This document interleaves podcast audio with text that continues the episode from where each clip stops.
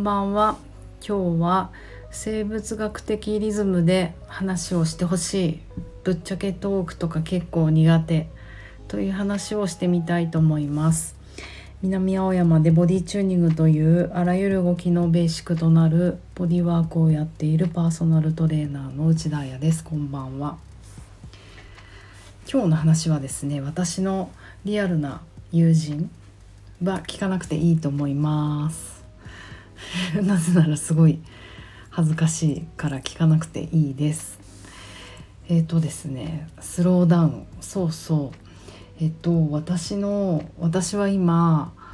ああ自律神経の柔軟性を取り戻す。AKA Somatic Experiencing っていうあのまあ心理学と心理学、うん、ボディワークの合いの子。合いの子って言っていいんだっけ？みたいなボディーワークを、えー、勉強しておりまして3年。なんと来週再来週かな？横須賀の合宿で卒業するんですよ。その予定ですよ。できなかったらどうしよう。いやあのそれのねまあ勉強してるからこそいろいろこういうこと思うのかなと思うんですがえっ、ー、と先日その一緒の勉強している仲間が大体私のようなボディーワーカー3分の1あと臨床心理士カウンセラーみたいな人たち3分の1あと精神科のドクターが3分の1ぐらいなボリュームでなかなかねあの臨床心理士さんとか精神科のドクターなんてお話しする機会がないじゃないですか人生。その中でこう仲間としてそういう人たちと出会えたのは結構良かったなって思うんですけれどもそのあの臨床心理士カウンセラーのえーと、お友お友達が表参道で髪の毛切るといつも連絡くれるんですね「あやちゃん今どこ?」みたいな感じで。でタイミングが合うとお茶したりとか。なんかそういうこう突然な感じも私は結構好きで。あのそしてねわざわざ表参道にいると連絡をくれるっていうこのなんかいい感じのテイクケア感とかの距離感も好きであのとても好きな人なんですけどあのそうしかも彼女は大学のカウンセラーなんだよね。しかも2つの大学では講師をして1つの大学では主任心理カウンセラーって書いてある。すごい。だから好きなのかもね。なんかこうきっと彼女は毎日毎日大学生とお話をしてるじゃないですか。だから私もなんかもう気分は大学生なので精神的レベルはむしろ大学生の方が優秀だよね。だからこう優しくいろんなことを話してくれたりやっぱ聞くのが上手ですよねあの人たちは、うん、だから途中でペラペラ珍しく自分の話をいっぱいしてしまってあもしかして今カウンセリングされてるのかな私って思う時は何度かあるけどありがたいよねそんなのプロの人に。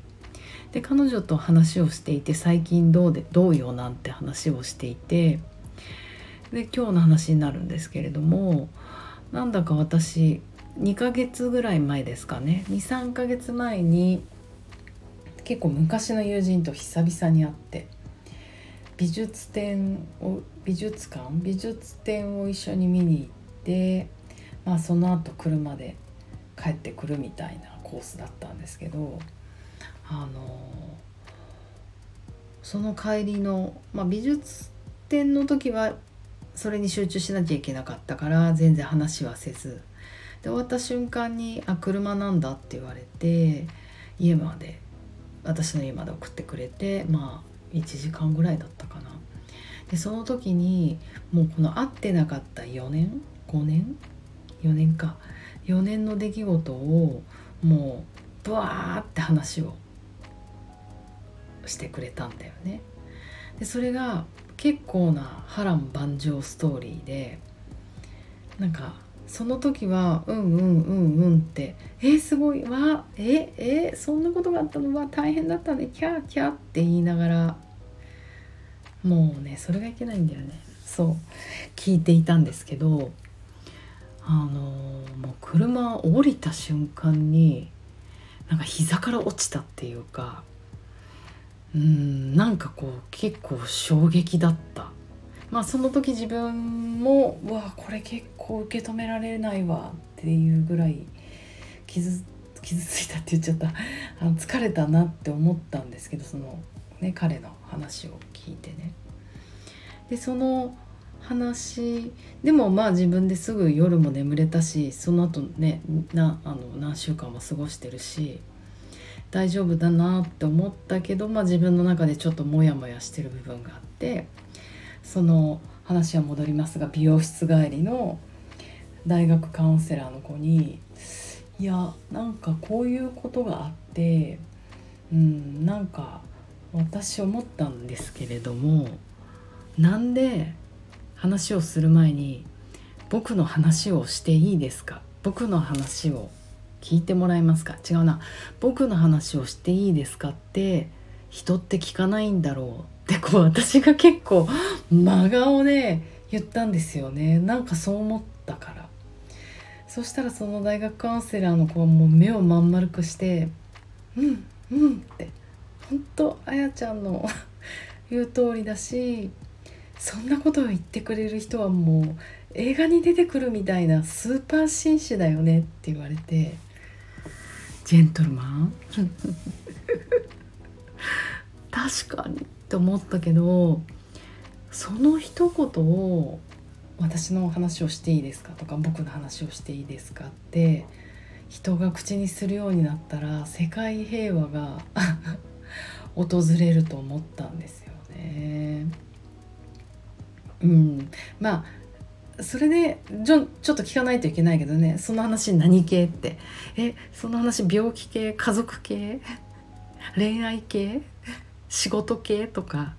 聞いて自分が受け入れられる自分の準備ができてるなって思ったらじゃあそれ系からいきましょうかとか聞いていったらどうなんですかねなんかいろいろまあその大学カウンセラーの子にもたいその話をもうほぼカウンセリングだよね 行った時に途中でやっぱり止められなかったかその話を。いや私ちょっとその話聞けないって言えなかったかって言われたけど彼女も無理だよねみたいな。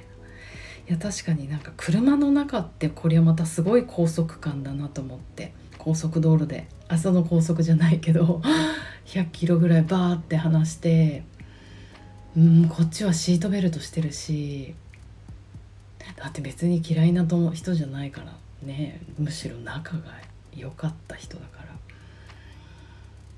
ちゃうよねとやめてとは言えなかったしどんな話が出てくるかっていうことがもうスピードが速すぎて波乱万丈だったから止められなかったんですよねでも多分やっぱりねそのスピードっていうものも大きかったのかなって思うんですよ。私がそんな話を理解する体の準備ができてなかった頭なのかもしれないけどもう体が硬直していてうわやばい。この話ちょっと私怖いかもって言った時のフリーズ状態ですよね。そこでいろんな話が降ってきたので多分情報量に私が圧倒されたんだと思うんですね。うん、ゆっくりちょっとずつなんか水道の蛇口を閉めてるのにそこからお水がポタッポタってこぼれちゃうぐらいにゆっくり話してくれたらちょっとずつちょっとずつ受け入れられたのかもしれないけどあまりにスピードが速くてあまりにもたくさんの情報で私がもうオーバーウェルミング圧倒されちゃったんですよね。ってなると私がその感覚情報を消化できない、うん、自分が怯えてるのかも嫌だと思ってるのかも嬉しいって思ってるのかもちょっとわからない状態であの聞き続けてしまった、まあ、要はフリーズしたまま聞いちゃったんですよね。これトラウマになるよ でも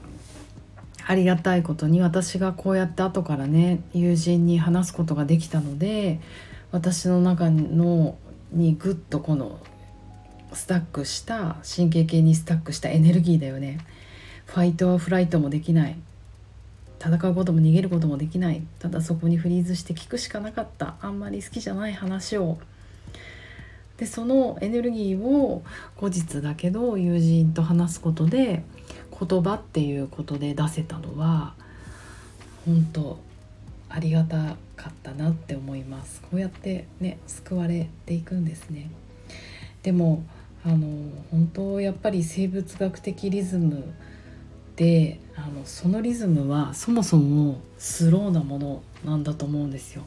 そんなに一度に人の話は理解できないしましてやそういう波乱万丈もうね美術展の話美術展で何を見たのかとかもう皆無覚えてない。何のために美術展見に行ったのかっていうそれの方が悔しいですね。いやーなんかこのコロナの2年のコロナで2年3年会う人が限られていてで会う人はやっぱりとても優しい人たちだった、うん、自分に安心安全を確実に約束してくれて一緒にいてくれる人たちだったからやっぱりこうやってまたいろんな人と会い出すとこういうことが起こってくるだなっていうことをちょっと予感して気をつけなきゃって思いましたね。自分も自分のバウンダリを設定する。で、うん、何よりも自分の身体感覚にいち早く気づいてあこれ無理って思ったら「ノーこの話無理です」って。明るく言わなきゃいけないしね。それができない。勝った。悔しい。次はできる。うん。でも何を伝えるかよりもやっぱりどう伝えるかっていうのがうん優しさなんじゃないかなってすごく思います。人に優しく生きていこうをスローダウンして生きていこうと思いました。今日はこんな話ですいません。また明日。おやすみなさい。